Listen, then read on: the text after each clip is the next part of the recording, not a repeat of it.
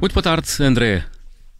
Olá, João. Tudo bem? Como estás? André, hoje tens um tema, como sempre, um tema, um número e uma memória. Vamos começar pelo tema: a derrota dos Sub-21 na final do Europeu. Hum. É, é, é, uma derrota que, de certa forma, se olharmos para isto com outros olhos, e eu admito que eu próprio ontem durante o jogo, e acho que todos os portugueses durante o jogo devem ter olhado com os olhos mais óbvios, que é, é uma derrota, não é? A seleção foi derrotada numa final, uhum. não ganha mais uma competição, é uhum. verdade. Essa é a interpretação mais fácil, mais óbvia e, pronto, e se quisermos ser justos também, a principal interpretação que se deve fazer, mas a verdade é que também há outras interpretações que se podem tirar da, da derrota de ontem, e se olharmos com um bocadinho mais de pormenor, eh, podemos tirar interpretações eh, muito positivas, e acho que essas até, eh, pensando também um bocadinho melhor, porque obviamente que também eu ontem estava um pouco frustrado por não termos ganho, acho que essa é mesmo a interpretação principal que se deve fazer, é que ontem podemos não ter ganho o Europeu de Sub-21, mas podemos ter ganho coisas muito mais importantes e podemos estar aqui perante aquela que pode ser realmente a tal geração de ouro claro. de que tanto gostamos de falar e de atribuir, mas a verdade é que esta seleção que é um processo, não é? chegou a final Diz, diz, João. Isto é um processo, não é? Isto é um processo é, evolutivo.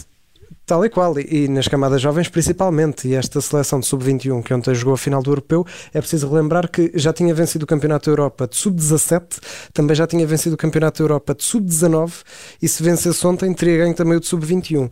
E portanto é uma seleção que, à medida que foi subindo eh, os escalões, como dizias, esse processo evolutivo, uhum. foi sempre conseguido ótimos resultados, e isto indica que eh, daqui a uns anos, quando chegarem à seleção A, nós vamos ter uma seleção que foi a melhor seleção em sub-17, a melhor seleção em sub-19, a segunda melhor em sub-21 e, portanto, os frutos estão a ser recolhidos e acho que essa deve ser a principal interpretação e, e já agora também dar conta de que, um, apesar de não termos tido sucesso coletivo com a conquista do europeu, o sucesso individual está a ser reconhecido e, e por exemplo, eh, no 11, 11 ideal da UEFA uhum. para esta competição, Portugal teve cinco jogadores, teve o Diogo Queiroz, eh, teve o Diogo Costa, teve também o Vitinha, o Fábio Vieira e ainda o Dani Mota.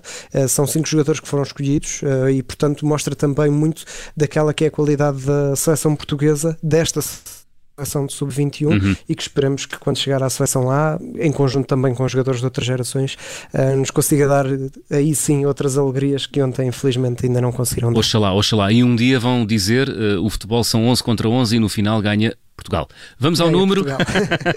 Vamos ao número, é o número 4, é o número de jogadores portugueses na lista dos 25 mais valiosos do mundo. É, temos aqui até outras, eh, eh, tal como a, o tema, também podemos fazer aqui outras interpretações. Temos uh, dois portugueses no top 10, temos quatro no top 25, como disseste, e temos nove jogadores no top 100. Isto é o quê? Isto é um, um relatório, mais um. Uh, eu, eu, subscrevo, por acaso, todos os relatórios que o Observatório do Futebol vai dando, e para quem gosta destas estatísticas, desta, quem é geek desta, destas estatísticas do futebol, é, é muito interessante. Uh, e o este Observatório do Futebol, um, compilou então os jogadores que serão os, os 100 mais valiosos. Vamos lá, vamos lá, já estou a ver as unhas. Temos... Quem são os quatro? Ora, os quatro, e vamos olhar já para esses quatro do top 25, são, em primeiro lugar, vamos por ordem de, de, de, de valor, por Val assim dizer. Valor. O, prim o, o, primeiro português a aparecer é Bruno Fernandes, que está em quinto lugar, portanto é o quinto jogador mais valioso do mundo. Vale, segundo o CIES, 154,3 milhões de euros. Uau. Eh, depois temos João Félix no nono lugar, eh, que está com 127,8 milhões de euros. E depois temos, eh, abaixo desse top 10, temos o Rubén Dias, que é o central mais caro da lista, em mais de 114 milhões, está em 16 lugar. O Bernardo Silva no, na posição 19, com mais de 104 milhões. E depois ainda temos uh, até ao top 100. Então só aí, dizíamos, só aí já estão 500 milhões de euros. É, é, muito, é muito.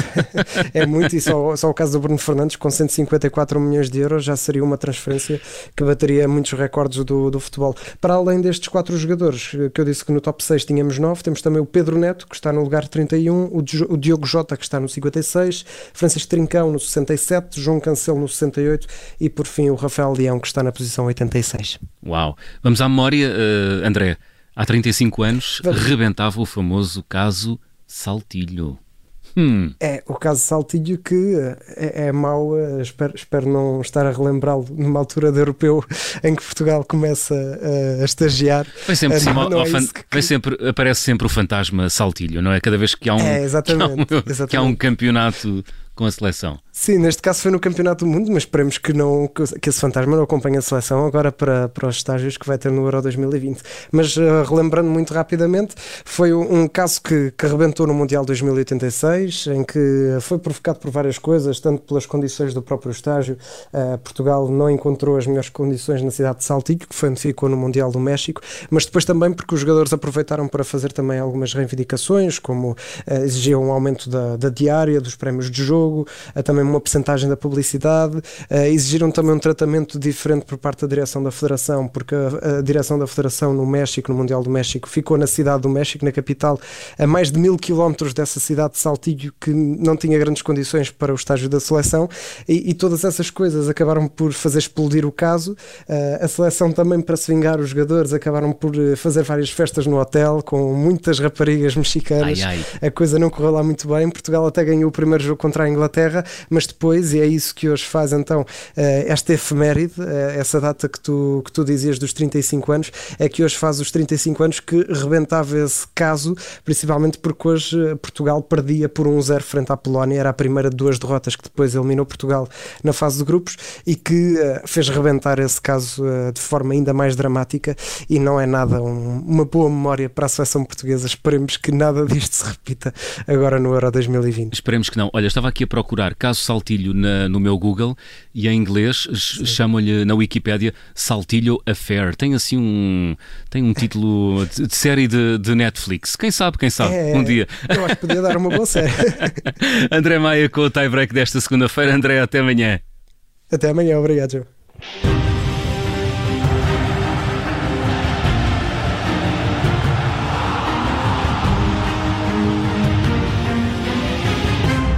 Rádio Observador.